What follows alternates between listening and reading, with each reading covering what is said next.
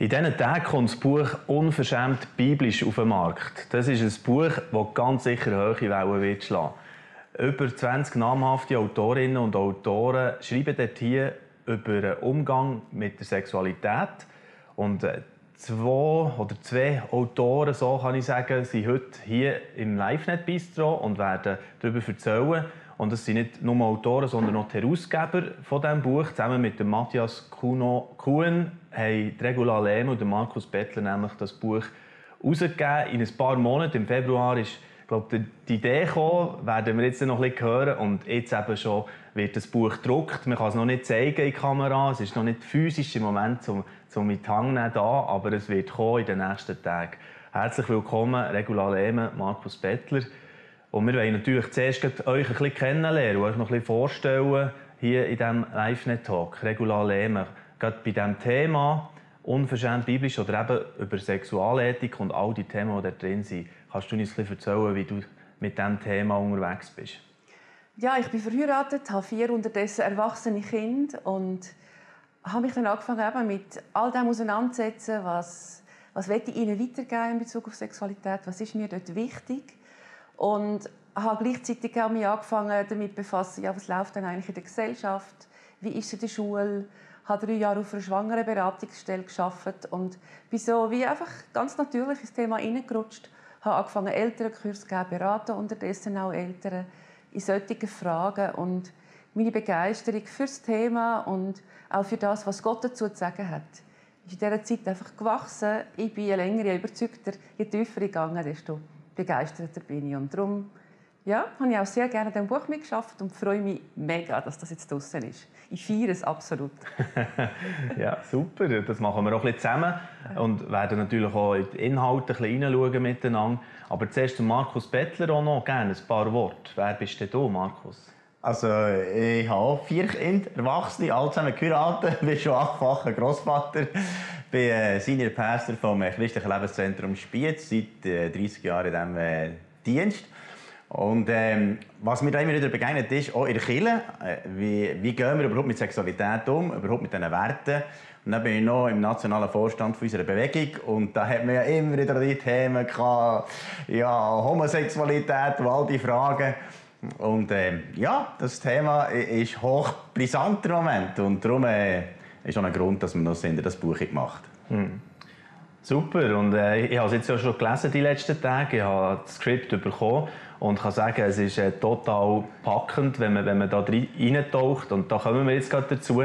Aber ich würde gerne zum Anfang noch den Hinweis machen, selbstverständlich könnt auch ihr wieder mitdiskutieren, wenn ihr äh, irgendwo in den Social Media Kanal einklinkt, ob auf YouTube, Facebook. Das ist immer die Idee, dass man auch Fragen stellen kann, dass man mitdiskutieren kann. Und nachher äh, können wir das je nachdem probieren zu klären oder auch den Autoren oder den, Gästen hier, sagen sie so, vom Talk weitergeben. Und jetzt kommen wir rein in das Buch Impulse für einen bejahenden Umgang mit Sexualität. Das ist der Untertitel, den ihr gesetzt habt, auf dem Buchdeckel vorne drauf. Warum denn, habt ihr das Gefühl gehabt, es braucht ein Buch, es braucht Impulse zu diesem Thema? Markus Bettler.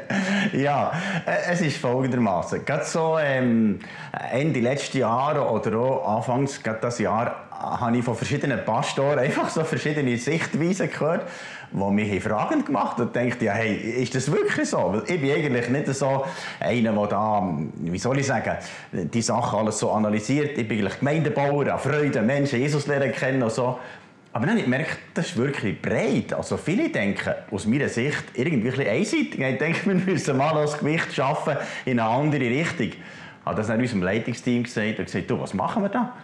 Und dann hat mir ein oder anderer Pastor gesagt, schreibe doch ein Buch. Dann habe ich gesagt, ein Buch schreiben? Da ist mir noch nie in den Sinn gekommen, ein Buch zu schreiben. Ich dachte, jetzt tue ich mal dem Kuno. Du, Kuno, was machen wir da? Irgendwie haben wir das Gefühl, ein Buch zu schreiben. Dann gesagt, ja, das ist genau das Richtige. Jetzt müssen wir ein Buch schreiben. Und nachher hat er mit dem Adi haben wir zusammen angefangen. Und nachher, äh, Adi Vorher, ja. Adi Vorher, ja. Und nachher hat er noch gesagt, du, der Regula Lehmann, irgendwie ist jemand auf dich gekommen. Und das war für uns natürlich absolut äh, der beste Zug, den wir äh, können machen konnten, dich zu finden. Weil du hast natürlich das eigentlich die Hauptarbeit in dem ganzen Buch gemacht. Und so. Ja, dann haben wir angefangen. Und ich bin so begeistert, dass wir so viele Autoren gefunden haben. Ja, quer durch alle Denominationen, durch fast alle sind dabei. Und ganz, ja, Vielfalt. Also, ich bin so begeistert von diesem Buch. Wirklich, total. Also, Okay. es nie gedacht. Und wenn man das Vorwort schon umliest, dort wird es ja auch ein bisschen ausgeführt, warum braucht es jetzt das Buch unverschämt biblisch. Und da schreibt er, dass der habt beobachtet, dass in Bezug auf Sexualethik in unserem christlichen Umfeld bisher unbekannte, tief, tiefgehende Erschütterungen zu beobachten sind. Kannst du vielleicht noch ein bisschen mehr dazu sagen? Was, was, was sind das für Erschütterungen? Du hast ja das dann mitgetragen von Anfang an, oder, Regular? Ja, wir führen heute viele Debatten innerhalb der Kirche, wo wir noch vor ein paar Jahren vor allem mit der Gesellschaft geführt haben. Ähm, die sind jetzt plötzlich mitten in der Kirche drin. Die Frage, hat Gott wirklich gesagt? Gehört Sexualität wirklich ausschließlich in die Ehe? Wie ist das mit Mann, Frau? Und ich merke bei jungen Leuten eine grosse Verunsicherung.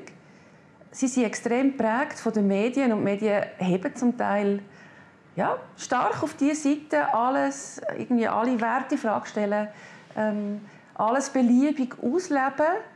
Und da habe ich gemerkt, ja, es ist wichtig, dass wir eine klare, eine fröhliche, eine sexualitätsbejahende Kommunikation haben zu diesen Themen.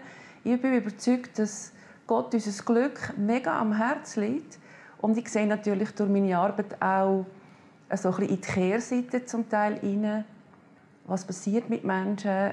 Das sehen auch Pastoren und so weiter. Also die, so ein die Rückseite manchmal von Sachen, die sehr schillernd verkauft werden. Die Frage, wo, wo, wo Freiheit draufsteht, ist wirklich Freiheit drin? Das ist, was mich beschäftigt. Und ich glaube, eine gute Art, das zu kommunizieren, ist heute etwas mega Wichtiges. Und hilft auch uns selber, sprachfähig zu werden. Du hast auch ähm, Auskunft gegeben im Idea Spektrum, gerade ganz aktuell in der Ausgabe, die zu den Leuten gegangen ist, die, die das abonniert haben. Und dort hier sagst du, ähm, dass wir sexuelle Lust empfinden können, ist keine Folge des Sündenfalls, sondern Gottes Masterplan. Also es ist, es ist ein Geschenk, eben die Sexualität. Und du redest auch davon, dass es vier Begriffe gibt, Bund, Leidenschaft, Herausforderung und Intimität. Dass das eigentlich die biblisch verstandene Sexualität kann umschreiben kann. Kannst du uns da noch etwas dazu sagen? Ja, das sind so vier Begriffe, die für mich so ein wie Säulen sind. Es gibt sicher noch mehr. Also Gott ist ein Gott, der das, was er macht, hundertprozentig macht. Er macht keine halben Sachen. Gott ist von Anfang an ein Bundschliesser. Und Sexualität findet für mich auch einen sicheren Rahmen in einem Bund, wo jemand anderes sich mir wirklich verpflichtet. Und Leidenschaft, ich glaube, von Gott her ist denkt, dass Sexualität leidenschaftlich ist. Ist das Geschenk aus dem Paradies. Ähm, weil Gott ist ein leidenschaftlicher Gott. Wer das Buch von den Büchern, die Bibel liest, entdeckt einen Gott, der leidenschaftlich liebt, kämpft um uns. Ich glaube, das ist ein wichtiger Yes. Punkt in diesem Thema. Ähm, und nachher denke ich auch die Intimität, die Gott mit uns einerseits sucht. Eine persönliche Intimität natürlich, wo aber dann wie sich in der Ehe auch so spiegeln Die Nähe, die Vertrautheit. Und ähm, kannst du mir das vierte noch mal sagen? Ähm, jetzt haben wir die Intimität ist am Genau. Schluss, Herausforderung. Äh, Genau, die Herausforderung. Die Herausforderung, ja. Ja, ich habe gesagt, ähm, es ist ein Geschenk aus dem Paradies. ja. Sexualität ist eine gewaltige Kraft. Ich habe lange ein Bild gesucht und gemerkt, Sexualität ist wie ein Feuerwerk. Das finden wir alle genial. Es ist begeisternd. Aber wenn man wie die Hobbits in Herr der Ringe ein Feuerwerk am falschen Ort zündet, kann es auch ziemlich ähm, Probleme machen. Also wieso? Gott hat uns ein Feuerwerk geschenkt und wir alle spüren aber manchmal auch, dass uns das ein bisschen überfordert, weil es auch etwas kann zerstören Und ich glaube, darum gibt Gott uns auch eine Gebrauchsanweisung, wie wir das Feuerwerk zünden sollen, damit es Freude macht, damit es allen Freude macht, damit es keine Opfer gibt. Und ich glaube, für ein bisschen von dieser Ebene von, von Bildern, die man braucht, überzugehen zu dem, was das Buch glaube ich, auszeichnet, was ich jetzt erlebt habe beim Durchlesen, ist, dass es sehr persönlich eben geschildert wird von den Leuten, die da schreiben, ähm, die preisgeben, wo dass sie äh, in Lust herausgefordert werden, wo dass sie selber manchmal Mühe haben. Oder warum die Ehe ein Schutz ist, das sagst du zum Beispiel für dich, gell, Markus, wie das dich auch bewahrt hat, manchmal, dass du äh, andere Wege hast auch noch gehen oder die ersten Erfahrungen mit dem Playboy oder es, es, ist, es ist sehr viel, was der Preis gibt. Apropos Intimität, auch sehr persönlich so, was zum Zug kommt. Was ist für dich, Markus, vielleicht so, also das habe ich jetzt von mir erzählt, was mich schon bewegt hat, wenn irgendwie Leiter, die ich sonst kenne, so äh, Auskunft geben, wie sie das erleben. Was ist für dich auch noch das, was dich überzeugt an diesem Buch? Highlights vielleicht? Ja, das eine ist natürlich auch die enorme Ehrlichkeit der Autoren. Also, wenn ich denke, eben Johannes Wirt, der nachher schreibt, wie herausfordernd das ist am Anfang ihrer Sexualität, in der Ehe. Oder äh, zum Beispiel das Interview, das du hast gemacht mit der Lisa im falschen Körper geboren, wo eine zuerst eine Frau war und dann ein Mann geworden und dann wieder Frau. Und so. Oder ein Ehepaar, ein Pfarrer-Ehepaar, das miteinander sehr lustvolle Sexualität erleben. Also meistens ist es in Ehe so, dass das eine ein mehr und das andere ein bisschen äh, weniger möchte. Aber die zwei, die, die, die geben Gas. Und dann, was mich natürlich sehr auch beeindruckt, ist, wir sehr fundierte, theologische wirklich Statement. Also, ich denke gerade, äh, mein Sohn, der Joel, hat äh, Masterarbeit gemacht über Sex vor der Ehe und das ist sehr fundiert. Eben, wo ist Gottes Rahmen? Wo, wo ist das, was, was Gott eigentlich denkt hat? Dann gibt es noch andere Theologen, wirklich sehr fundierte theologische ähm, Kapitel geschrieben. Und das, das ist so gut. Da hat man auf der einen Seite eine Freiheit von Erlebnissen, Erfahrungen, aber auf der anderen Seite wirklich von dem, wo wir merken, das möchte Gott sagen. Mhm. Und darum finde ich das Buch so spannend, weil es, weil es eine riesige Vielfalt hat. Und zwischendrin lachst du gerade raus und denkst, wow, so gut. Auf der anderen Seite zwischendrin spürst du auch Schmerz von Menschen, die auch herausfordernde Erfahrungen erlebt haben. Also ich bin voll begeistert von diesem Buch. Hören wir doch noch eine weitere Stimme von einem Mitautor jetzt von diesem Buch. Er gehört sicher in die Kategorie, die du erwähnt hast, von diesen Theologen, die die Sachen können recht genau herausschaffen und auch, auch einen Background hineingeben. Das ist der Paul Bruderer von Frauenfeld, Christiana Frauenfeld, Pastor, schon seit fast 20 Jahren. Er bloggt auch auf danieloption.ch und äh, der Paul Bruderer, den haben wir gebeten im Vorfeld um ein Statement zu diesem Buch, was er darüber denkt und hören wir doch, was er sagt. Mich begeistert das Buch, das da mit verschiedenen Autoren können schreiben, weil das meiste, was im Moment im christlichen Umfeld prägt und eingebracht wird, prägt ist von einer nicht christlichen, nicht jüdisch-biblischen Weltanschauung. Und ähm, es hat mich einfach gefreut, dass da Autoren zusammengekommen sind, wo Pastoren sind, wo Verbandsleiter sind, wo erfahrene Seelsorger und Therapeuten sind, wo einfach auch die hintere Seite der neuen Ideologien merken und merken, wie, wie gut das es tut, auf dem Hintergrund von einer jüdisch-biblischen Weltanschauung Sexualität einfach noch zu denken und mutig auch vorzuschlagen als Option für die Menschen von unserer Zeit. Und in diesem Buch kommt etwas von dem zum Ausdruck. Und darum bin ich so begeistert, dass das Buch auf dem Markt ist. Ja, da spürt man die Begeisterung von Paul Bruderer, oder? Selber auch Autor von diesem Buch, aber auch, wenn er das jetzt so liest und, und einfach in der Gesamtheit anschaut, das Buch, das rausgekommen ist in diesen Tagen, wo wir darüber reden mit Regula Lehmann und mit Markus Bettler. Ich würde jetzt gerne ein bisschen auf einzelne Kapitel eingehen, dass wir, oder einzelne Teile des Buch, dass wir so ein bisschen äh, Eindruck bekommen schon mal, was sind da für heisse Eisen, die man, die man anpackt? Markus Bettler, frage mal bei dir direkt. Du hast ein Kapitel selber auch geschrieben. Um was geht es dir? Ja, es geht um Lust empfinden. Also im Prinzip unsere Lust wie ein Garten. Und ähm, was ja schön ist, Gott hat uns die Lust gegeben. Das ist etwas vom Himmel, etwas so Geniales. Aber er möchte, dass, das, dass der Lustbereich in unserem Leben ist, wie in einem Garten kann sein kann ich habe schon als Giel ein Gärtchen gehabt. Merkt, wenn man da zu dem nicht schaut, dann gibt es einen Haufen Giette und Unkraut und zuletzt hast du ein, ein Glöhl. Und es ist wichtig, dass man zu diesem Gärtchen schaut. Ich habe gemerkt, meine Lust ist sehr gut, wenn ich das erlebe mit meiner Frau. Aber sonst ist es gut, wenn das irgendwie eingegrenzt ist.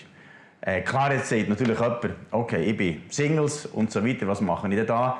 Das ganze heisses einzelner Bereich ist zum Beispiel Umgang mit äh, Selbstbefriedigung und so, habe ich etwas reingenommen, wo ja die Bibel gar nichts darüber sagt und so. Offenbar hat sie uns da die Verantwortung übergeben. Und dass Leute auch nicht ständig mit Schuldgefühlen laufen, die das halt auch erleben. Und so, ganz, das lohnt sich, das zu schauen. Und was ich einfach merke, Gott hat so gute Ordnungen gegeben, wo Lust, lustvoll ist, ohne dass es einen Unkrautgarten gibt, der zuletzt alles kaputt macht. Und darum ist es so gut, dass man dort auch Pornografie lädt und so. Und da gibt es auch noch ein gutes Kapitel drin über Pornografie und so. Dass man ein erfülltes Leben hat, lustvoll kann leben kann und merken, das ist gut und gesund für mich selber, für meine Seele. Genau. Du schreibst zum Beispiel auch, ähm, wenn wir uns, äh, in unserem Garten Unkraut, Unkraut wachsen dann kann das alles zerstören. Zum mhm. Beispiel, wo das passiert, wo du als Pastor wahrscheinlich auch immer wieder lebst, dass mhm. Leute irgendwie wegen dem äh, stürzen sozusagen, oder, oder drüber stogeln im Leben und, und nachher richtet es viel Schaden an. Das ist, das ist so die Seite, die wo, wo der stark beleuchtet. Ich werde gleich jetzt zwischen neben aller Begeisterung schon mal, die wir jetzt haben, und das habe ich auch erwartet, das ist ein Talk von den Herausgeber, oder, heute, werde ich auch mal so ein bisschen eine Frage stellen. Ihr werdet ja dann nachher wahrscheinlich den Vorwurf hören, auch ein bisschen von, von wegen, das ist die wertekonservative Linie und wie fühlt es sich denn an, wenn man da so manchmal beschumpfen wird, von denen vielleicht auch bejubelt? Oder ist das wie gar nicht der Punkt jetzt im Zusammenhang mit diesem Buch? Regula Lehme, frage mal dich. Du glaube, du kennst das schon ein bisschen, oder? Ja, ich glaube, es braucht immer wieder die Herausforderung oder die Frage, warum mache ich das? Was ist mein Anliegen dahinter, zu dem zu stehen? Ich bin überzeugt, dass Gottes Ordnungen völlig zeitlos sind. Gott kommt aus der Ewigkeit. Ähm, ich glaube nicht, dass es ihn das jetzt wahnsinnig interessiert, was heute gerade bei uns modern ist. Und ich suche die Linie, die sich wie ein roter Faden zieht, durch alle Generationen, durch alle Wechsel von Gesellschaftsströmungen, die wir erleben, ähm, suche ich, dass ich nicht immer in dem Hin und Her stande, sondern wie einen roten Faden habe, den ich nachgehen kann und der irgendwo plausibel ist. Mhm. Auch weg von links oder rechts oder was auch immer. Ich glaube, dass Gott wie nochmal ganz eine andere Option hat und die suche ich. Und weil ich überzeugt bin, dass das erfüllendes Leben möglich macht, dass das gut ist, auch nicht nur für uns persönlich, sondern fürs Ganze. Ich glaube, wir leben in einer Zeit, wo so unser Fokus ganz fest oft auf uns selber ist. Individualismus ist so wichtig, aber Gott schaut für die ganze Welt. Gott schaut für die ganze Gesellschaft. Ihm liegt nicht nur mein Glück am Herz, sondern auch das von meinem Nächsten, das Glück der Kind. Und ich glaube, für das lohnt es sich auch, anzustehen, auch in Diskurs zu gehen. Wenn es nur um uns geht, dann lohnt sich das nicht. Wenn es darum geht, Recht zu haben, wenn es darum geht, ähm, dass jetzt alle so denken wie ich, lohnt sich das nicht. Aber wenn es darum geht, dass wir lieben, was Gott liebt und denken, wie Gott denkt, dann lohnt sich das, weil das wird uns allen ein Leben bringen. Egal in welcher Situation wir sind. Wir mhm. schreiben das Buch auch für Singles, die in einer völlig anderen Lebenssituation sind. Und auch ihnen wird das, was Gott sagt, Leben bringen. Also ich glaube, dass Gottes Ordnungen sogar Menschen Leben bringen und sagen, die gar nicht an ihn glauben. Weil Gott ist der Schöpfer von all dem. Gott ist der Schöpfer von Sexualität. Und was er sagt, hat für mich so eine hohe Priorität, dass man das glaube ich, einfach nicht sein kann, über das zu reden. Mhm. Weil das so wichtig ist für uns alle. Also im Prinzip, weil ich echtes Interesse habe an meinem mhm. Nächsten und mhm. gerne habe, kann ich gar nicht einfach schweigen über all das. Wo, wo das genau, für das zusammenzufassen, oder, der Gedanke. Ja, ich meine, ich habe Kinder, die anwachsen sehe, was für Herausforderungen sie haben. Ich begleite Menschen in ihren Nöten und Herausforderungen. Und ich glaube einfach, dass, dass das, was Gott uns bringt, nochmal so viel mehr an Leben und Freiheit drin hat. Obwohl es nicht einfach darum geht, dass immer nur meine Bedürfnisse befriedigt werden. Ich glaube, das ist das, was heute extrem herausfordernd ist, dass wir uns gewöhnt sind, mhm. dass unsere persönlichen Bedürfnisse so wichtig sind. Aber Gott hat nicht nur die Bedürfnisse der Regula Lehmann sondern ihm geht es um das Ganze, ihm geht es auch um die Gemeinde. Was passiert mit der Gemeinde in dieser Herausforderung? Ja. Meine Feststellung ist, dass dort, wie Menschen der Sexualität leben, einen Einfluss hat auf ihr gesamtes Leben und auch auf ihren Glauben. Und darum kann man auch nicht einfach sagen, ja, das ist so ein Thema, das ist ja gar nicht wichtig. Ja. Weil wir sind so ganzheitlich. Ja. Super.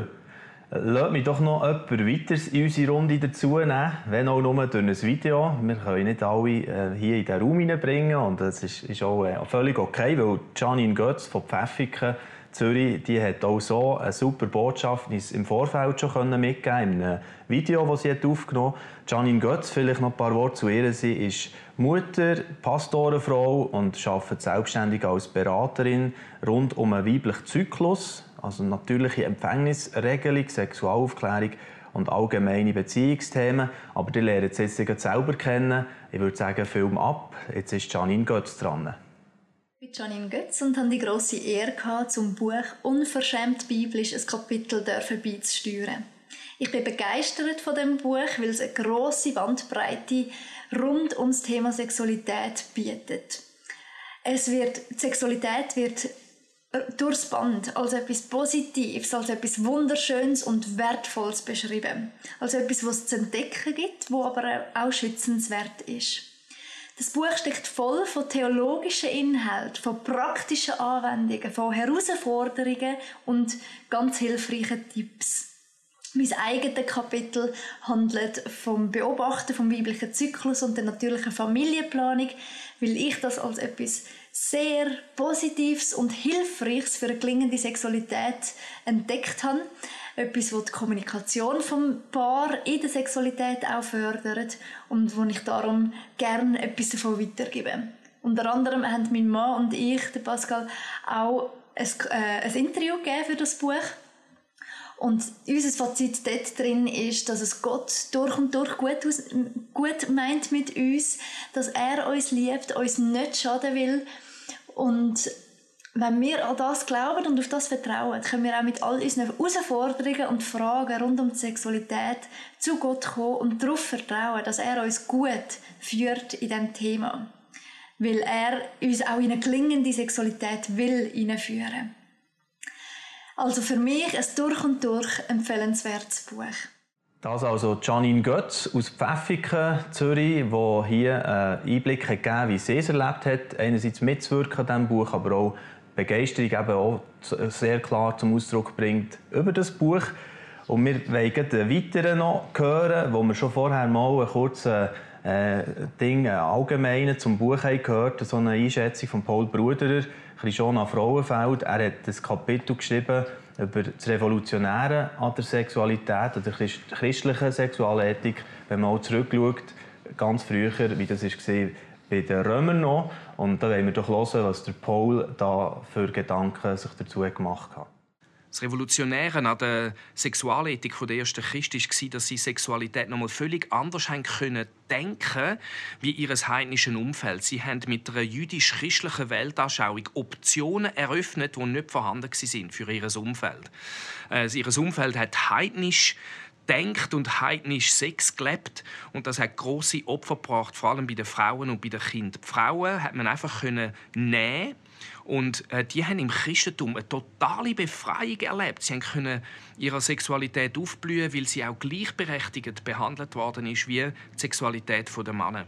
Und die andere Gruppe, das sind Kinder, die Kinder, die man nicht abtrieben hat, hat man ausgesetzt und oft braucht für Sexsklaverei. Und das Christentum hat die auch geschützt. Und man würde heute sagen, das sind konservative sexualethische Werte, die da reingekommen sind durch das Christentum, aber für die Opfer vom heidnischen Umfeld, gerade in der Sexualität, äh, für sie ist äh, das Christentum eine totale Befreiungsbotschaft gewesen. und sie ist wirklich willkommen geheißen worden. Das hat mich so berührt, das zu sehen.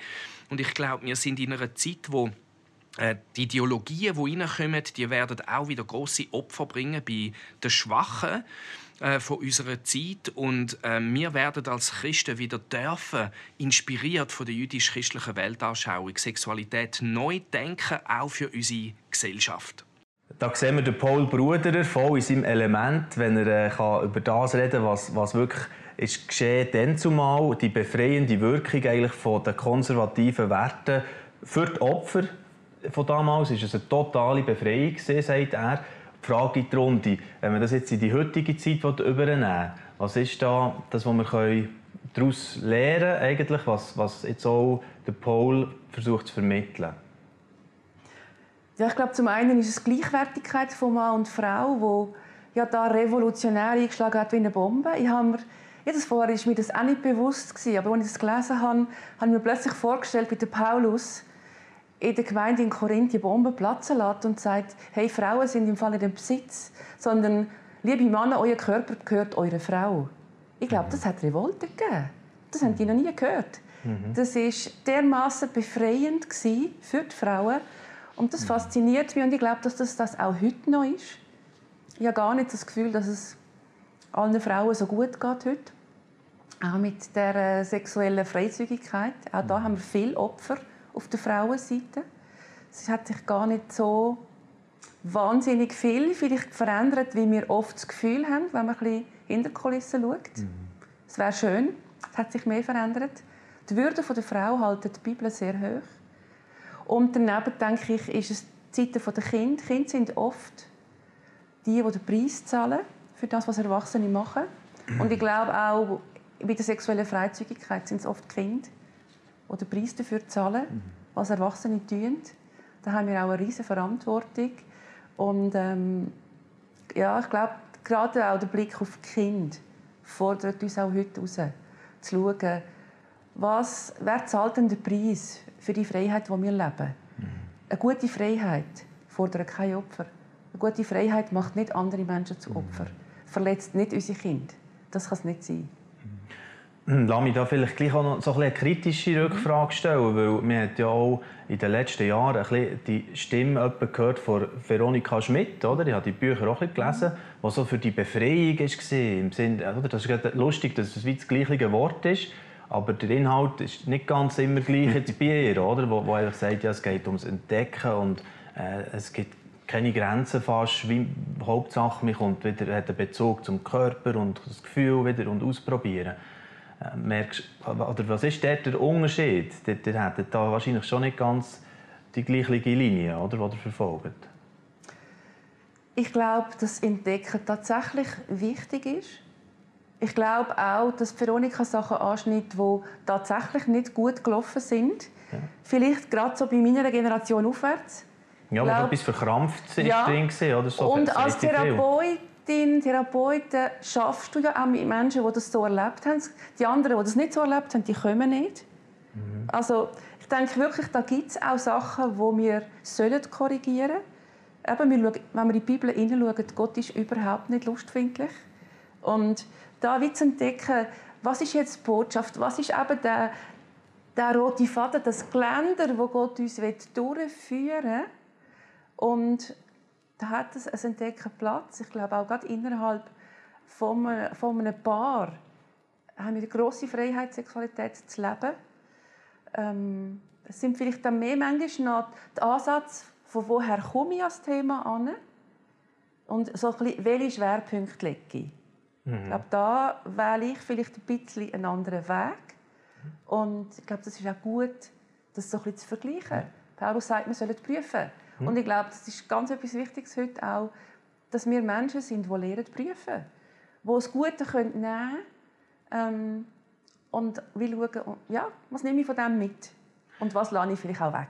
Ich bin übrigens sehr gespannt, was sie zum Buch sagt, mhm. Veronika Schmidt. Und ich finde auch, also das habe ich sehr respektvoll ansprechen. Ich habe ihre Bücher nämlich äh, auch gelesen und, und auch, meine Frau. Und dann haben jetzt zum Beispiel gefunden, dass sind Elemente drin, die, mhm. die total uns ja. geholfen haben. Oder? Das finde ich auch, ja. Und, und äh, ich denke, sie wird ja auch noch zum Zug kommen und irgendwann äh, in einem anderen Talk vielleicht mhm. auch können selber sagen, was, was sie jetzt findet und wo, wo das vielleicht hilft. Dass, dass wir da einen respektvollen Umgang mhm. haben, weil sie hockt jetzt nicht da, sie kann sich selber mhm. nicht dazu äußern.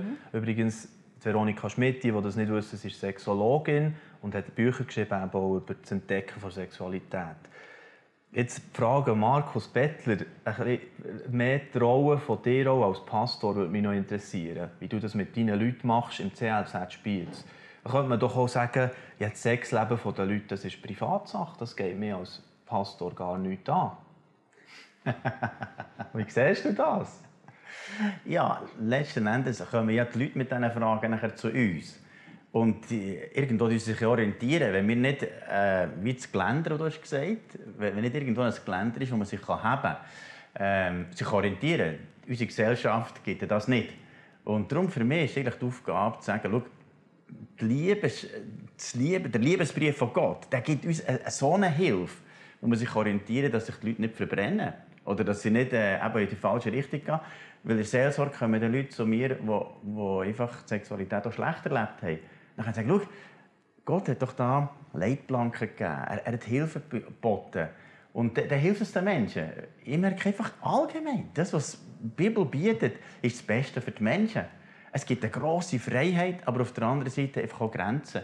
Und da bin ich begeistert vom Wort Gottes. Mhm. Und darum ist auch der Grund, dass wir eigentlich das Buch schreiben, weil wir Leuten helfen weil wir Gott lieben und Menschen lieben. Und du hast ja noch vorhin angesprochen, weißt, wenn das Buch daherkommt und Kritik, das ist für mich gar nicht so das Thema. Weil mir ist im Zentrum, ich will den Menschen dienen, ich will ihnen helfen. Und dann, wenn der nicht das gleich sieht, ist ja das seine Sache. Eure Kirche, manchmal sehen es Leute anders. Das ist ja, darf man ja. Ich sage nicht, was sie müssen leben und so. Aber ich sage, schau, das ist die Hilfe, die uns hilft. Und mhm. dann gehen wir den Weg. Und, aber wir sagen nicht, du musst Sexualität so leben. Mhm. Sondern wir sagen, das ist unsere Hilfe, die wir bieten. Aber ihr geht natürlich schon ein bisschen näher noch in die Gemeindepraxis mhm. Rein und tut da schon ein bisschen, sagen wir mal, ein paar Tipps für eine mögliche Hausordnung, genau. wo man kann leben in einer Gemeinde ja. weitergeben oder? Ja. Wo du sagst, also macht ihr das auch ganz äh, offensiv, dass ihr mal über Themen so redet, äh, genau. in der Predigt, ich weiß nicht, was man da für Wege wählt jetzt bei euch? Also sicher einmal, bei den Jugendlichen ist klar, kommt das Thema Sex vor der Ehe und so, aber auch in, in, ähm, in der Predigt. Mhm. Meine Frau und ich die manchmal schon zusammen predigen, über Sexualität, wie wir das erleben und so.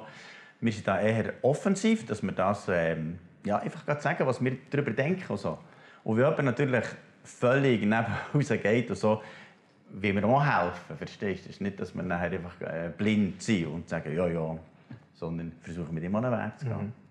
Was äh, würdest du jetzt zu Pastoren, Kollegen sagen, die eher einen defensiveren Weg wählen in diesem Punkt? Dass sie das Buch sollen auch als Herausforderung vielleicht in die Richtung, oder was? Ja, warum nicht? Es lohnt sich mal, das Buch anzuschauen. Ja. Ich selber merke einfach, ich habe die Verantwortung für unsere Kirche. Ja. Und dort sage ich, schau, das ist, das ist unsere Hausordnung. Und das haben wir schon. Ja. Mhm. Und die andere ist sicher, das kann mir helfen. Vor allem am Schluss des Buches hat es eine ganz interessante ähm, Statements drin zu ganz interessanten Fragen. so Fälle, so Situationen, ja. ja wo ja. acht Beispiele geschildert werden, fiktiv wahrscheinlich, oder? Ja. Sind die. Mhm. Aber die kommen gleich vor. Aber du hast es schon sicher auch erlebt. Für das auch ein bisschen äh, zu erwähnen. Also was macht man zum Beispiel, wenn jemand plötzlich eine Geschlechtsumwandlung vornehmen will oder eine 20-jährige Frau in der Gemeinde ist unverheiratet und plötzlich schwanger wie gehen wir mit dem um? Und jetzt kommt die und fragt, oh, äh, was soll ich, soll ich machen?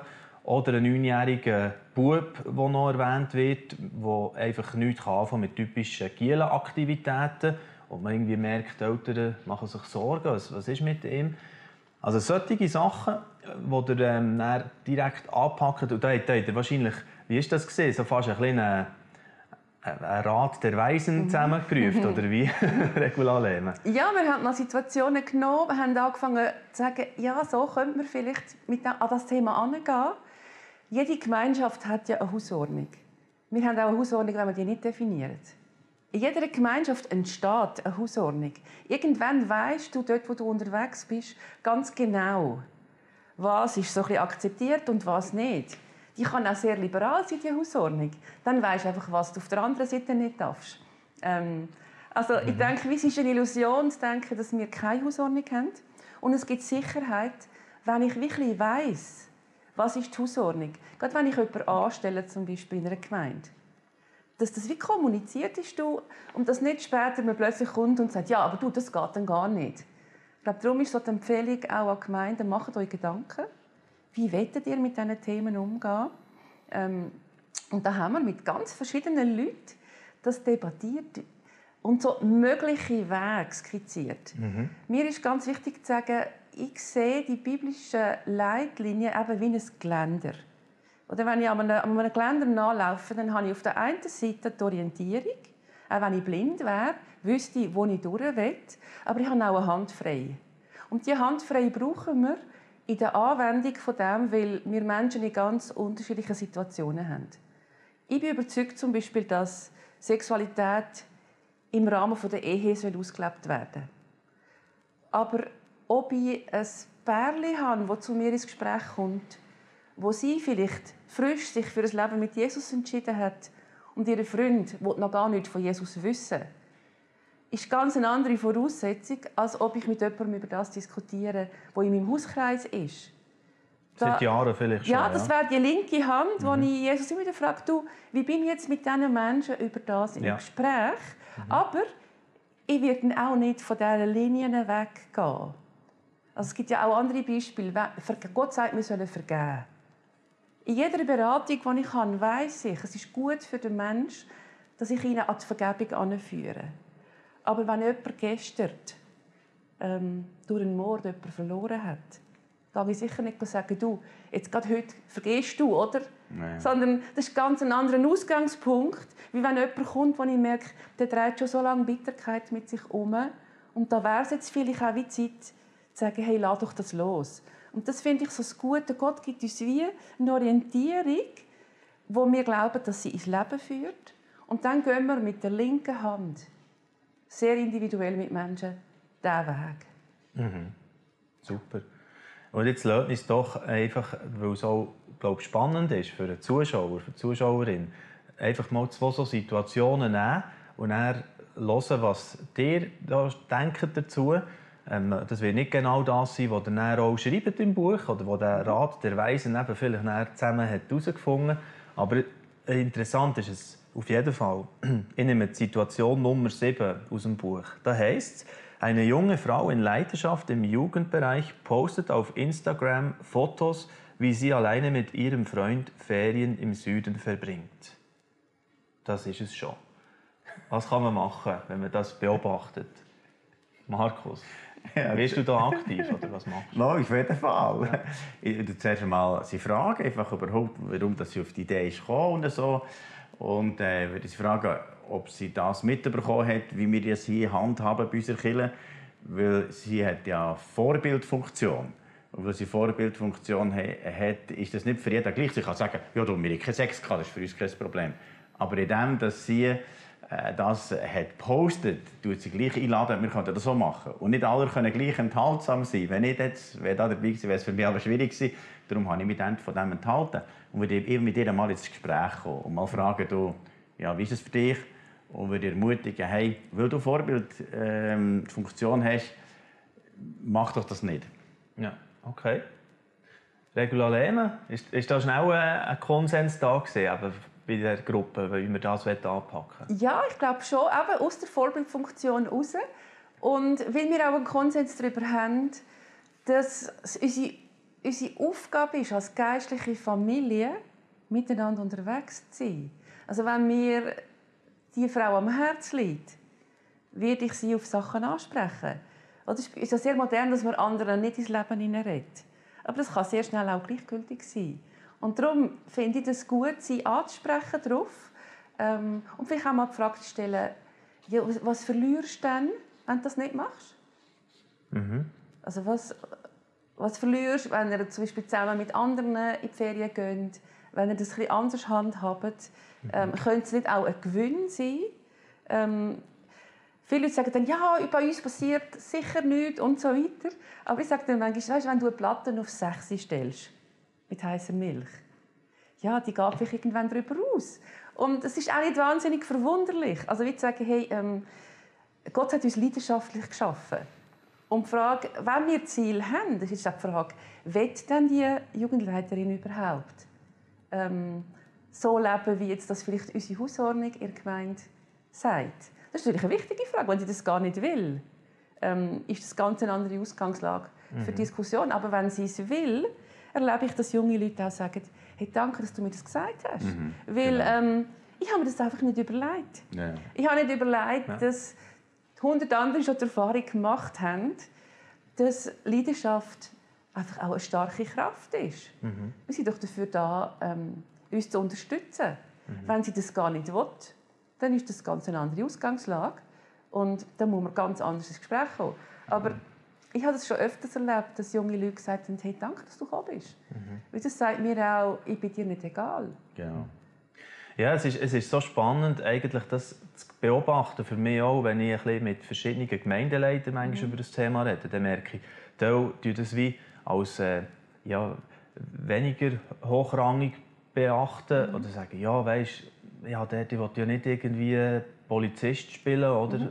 Wie im Leben der Leute. Und andere sagen zum Beispiel, wo wir sind, der eine von Fimi Bern, wo wir mal gesagt haben, wir wollen dort bewusst immer wieder auch darauf eingehen und auch in unseren Kleingruppen sogar, den Leiter gewisse Sachen wie, wie mitgeben und sagen, hey, tut mal über das reden. Ähm, Gemeindepolizei will man nicht haben, oder? Das, das, das ist nicht das Bild für das. Aber Nein. ich meine, das ist einfach eine interessante Frage, glaube ich, die das Buch wahrscheinlich viele auch ein bisschen challengen wird. Aber ein guter Vater übernimmt ja Verantwortung, will ja helfen, ja. weil er weiß, sonst kommt es nicht gut. Wenn das Kind über die Straße springen will, nein, nein, Moment, lass es sein. Und das ist ja, weil wir Menschen lieben, ja. die wir das ansprechen. Also der Hirtendienst, ja. Das habe ich früher auch nicht so gemacht, der Aber ja. ich merke, heute bin ich da recht äh, parat, für Sachen anzusprechen. Und ich merke, es ist eine Hilfe. Dann wissen auch die Leute, okay, Markus wird aber für dich ja. auch etwas sagen, also, weil er mich liebt. Ja. Nicht, weil er mich als Polizist äh, mhm. behandelt, sondern weil er mich gerne hat und Verantwortung übernimmt. Okay. Es wäre auch vielleicht so etwas Unverschämtes. Wieso sind wir nicht ein bisschen unverschämter im Miteinander unterwegs sein, im einander auch ansprechen auf Sachen? Es ist auch die Frage, glaubst du oder glaube ich, dass wenn Gott eine Ordnung gibt, dass er eine gute Absicht hat Mhm, genau. Glaube ich, dass Sünde uns zerstört. Richtig. Wenn Sünde uns zerstört, werde ich alles dafür tun, andere Menschen auch darauf hinzuweisen, mhm. im ganzen Wissen, dass es ihre absolute Freiheit ist, ja. anders zu handeln. Okay. Auch meine eigenen Kinder sind frei, andere Wege zu gehen, als ich ihnen empfehlen würde. Aber ich werde nie sie einfach laufen lassen und sagen, ja, mach du, was du willst. Und ja, genau. wenn es dann nicht gut rauskommt, komme ich dann und sage, ich habe es schon gedacht. Sondern die Liebe sagt doch, hey, schau, ich, ich sage dir das. Mhm. Ich glaube, du zerstörst dein Leben. Ähm, das ist doch meine Aufgabe. Ja, was ich auch sehr spannend finde, eben auch in diesem Teil, bei der Gemeindepraxis, und dort bleibe ich gerne noch ein länger, weil ich finde, das ist, ist genau etwas, was glaub, entscheidend ist, wo, wo, ob das dann auch etwas wie einen Impact hat in die Gemeinde. Und dort sagen wir auch, ja, häufig sagt man, es gibt nur das Entweder-Oder. Also entweder tut man das Deckmäntel von Gnade drüber und, und die Liebe und alles, das, das ist bestimmt mein Miteinander. Oder eben, sonst, wenn ich dann streng bin, dann bin ich ganz schnell gesetzlich oder so. Und wenn ich da schnell darf zitieren, wie das ein bisschen versuchen zu erklären, dass es eben auch sowohl als auch drinnen gibt. Und da auf Jesus bezogen, tut er da erwähnen, gerade weil er die Menschen liebte, sprach er auch deren Sünden an. Jesus hatte demzufolge eine sowohl als auch Haltung. Anstatt Gnade und Wahrheit als Gegensätze zu sehen, die nicht vereinbar sind, lebte er eine dritte Option. Er war voller Gnade und Wahrheit. Johannes 1, 14 und 17. Wie könnte jemand, der liebt und überzeugt ist, dass Sünde zerstört, andere kommentarlos, ohne Hinweis oder ernsthaftes Ringen dieser Zerstörung überlassen? Ja, genau. Und ich glaube, das beschreibt mhm. oder bringt es nochmal auf den Punkt, das, was mhm. dir eigentlich jetzt so mhm. vorher auch schon gesagt mhm. Genau. Und die Sicht der Opfer kommt auch da rein. Wir sind oft nur beim Betroffenen. Aber angenommen, ich treffe morgen einen Mann, wo ich denke, ohne den kann ich nicht mehr leben. Oder? Das kann passieren. Und meine Gemeinde sagt nichts dazu, dass ich jetzt meinen Mann und meine Kinder verlasse. Da sind wir oft so, ja, die Gemeinde darf auch nichts sagen, das geht dir nichts an. Aber wenn wir zu denen gehen, von jetzt, das müssen quasi mittragen, mein Mann und meine Kinder, die werden von dieser Gemeinde auch erwarten, dass sie etwas sagt. Mhm. Und ganz ehrlich, ich erwarte es auch. Mhm. Wenn ich das machen würde und meine Gemeinde würde nichts dazu sagen, würde ich sagen, Mann, entweder bin ich auch nicht wichtig oder ihr seid unglaublich feig.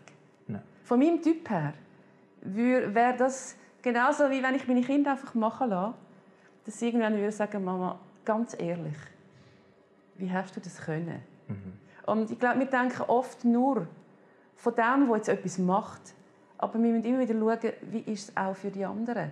Und ich glaube, viele Menschen verlassen auch unsere Gemeinden, ähm, weil wir da manchmal zu verschämt sind mhm. um einen Konflikt wirklich anzuschauen, um zu sagen, hey, wir wollen mit euch ringen darum. Auch um eure Familie zum Beispiel. Uns ist das wichtig. Es ist halt anstrengend, der Weg, ja. oder? Ja. Ich glaube, wir müssen immer darauf aufpassen, wo ist es wirklich Liebe und wo ist es vielleicht auch Bequemlichkeit, einander stehen zu lassen. Wie das viel einfacher ist. Mhm. Ich glaube auch, Jesus ringt um uns, Gott ringt um uns. Mhm. Er ist sich nicht schade, ähm, ja, mit uns zu ringen, in allem wissen, dass wir frei sind, Mhm. auch das Gegenteil zu machen. Also das ist ein unglaubliches Spannungsfeld eigentlich, oder? Wo man uns drin bewegen dort. Ich glaube, es gibt kein Wort, das das auch so kann beschreiben kann, das Spannungsfeld, oder? Wo man als Pastor ringt. Du hast auch gesagt, von einem Ringen. Es ist, es ist ein Ringen, oder? Und Weg finden mit den einzelnen Leuten. Wie können wir jetzt dort äh, gut umgehen damit? Ich werde noch eine andere Situation reinnehmen aus dem Buch. Tun wir noch, das ist gut. Es ist so interessant, das mal ein bisschen zu erleben, auch in der Praxis. Der Schlagzeuger von der Lobpreisband von der Gemeinde hat eine neue Freundin, die nicht mit Jesus unterwegs ist und will mit ihr zusammenziehen. Was machen wir? Eben wieder mit ihm ins Gespräch kommen ja. und fragen, äh, wie er auf die Idee kommt und so weiter. Aber wissen, wie, wie wir das eigentlich in unserer Hausordnung haben und so. Und wertschätzend im Prinzip le- sagen, schau, es ist eine Hilfe, du kannst noch ein bisschen warten. Weil in dieser Zeit, wo du noch wartest, kann etwas in dir wachsen, in der Beziehung, zum Beispiel in der Kameradschaft und so. Äh, In der Bibel hat es ja die drei Arten von Liebe. Die Agape-Liebe ist die göttliche Liebe, die Phila-Liebe ist die kameradschaftliche Liebe und dann gibt es noch Eros, das ist die sexuelle Liebe. Dann sage ich, du doch zuerst mit ihr zusammen Bibel lesen, beten oder macht doch miteinander viel Gemeinschaft, die kann, kann gefördert werden, eine Beziehung miteinander großstellen oder weiss nicht was alles zusammen. Dann wächst etwas Gesundes und Sex ist nur der Deckel oben drauf. Der du nicht mit dem anfangen, was schon sehr stark verbinden. Und ich würde ihm aufzeigen, was es für einen Wert hat. Weißt du, dass er am Anfang merkt, aha, da hat eine Idee hinter dran. Nicht ein Verbot, ja, man ist verboten hier. Sondern sagen, es hilft doch dir, wenn du noch ein bisschen wartest, bis er dann den gesunden Bund hat vor Ehe. Und dann wird etwas Gutes sich entwickeln. Und so. Okay. Nehmen wir noch etwas aus. Da geht es ja auch wieder bisschen um die Vorbildfunktion, äh, weil er ist auf der Bühne dann wieder und Leiter oder so, je nachdem, oder, von der Band. Äh, das andere, das ich vorher einleitend schon erwähnt würde mich noch interessieren. Ein neunjähriger Bub, der mit typischen Bubenaktivitäten nichts zu tun hat. Oder, oder es, du hast auch ein Interview regular gemacht mit einer Frau, die äh, eben sich nicht ist wohl war der, im Körper, wo sie ist. Und die ganzen Themen, das ist ja auch hoch brisant eigentlich. Wie, wie würdest du mit dem umgehen? So Eltern, die sich solche Sorgen machen oder vielleicht merken, oh, vielleicht zieht sich, äh, fühlt sich die Person, mein Kind zum gleichen Geschlecht hergezogen. Das könnte ja auch so ein Thema sein. Ja, also ich bin durchaus auch in meinem Alltag, in meiner Beratungstätigkeit mit Eltern konfrontiert oder mit Großeltern, die erzählen über solche Situationen. Ich glaube, bei einem Neunjährigen ist es mal ganz wichtig, eben wirklich zu schauen, das ist noch ein Kind. Ähm, zu schauen, äh, wie, wie können wir ihn begleiten, ohne ihn jetzt da irgendetwas reinzuschupfen. Im Moment ist manchmal eher Gefahr, dass auch gesellschaftlich ähm, dann schnell mal das kommt, ja, der ist jetzt vielleicht eben im falschen Körper. Und ich würde sagen, der ist noch in einer grossen Entwicklung. Drin. Genau. Also wie zu sagen, der Körper hat eine Sprache und ich glaube, dass es wichtig ist, dieser Körpersprache mal zu vertrauen.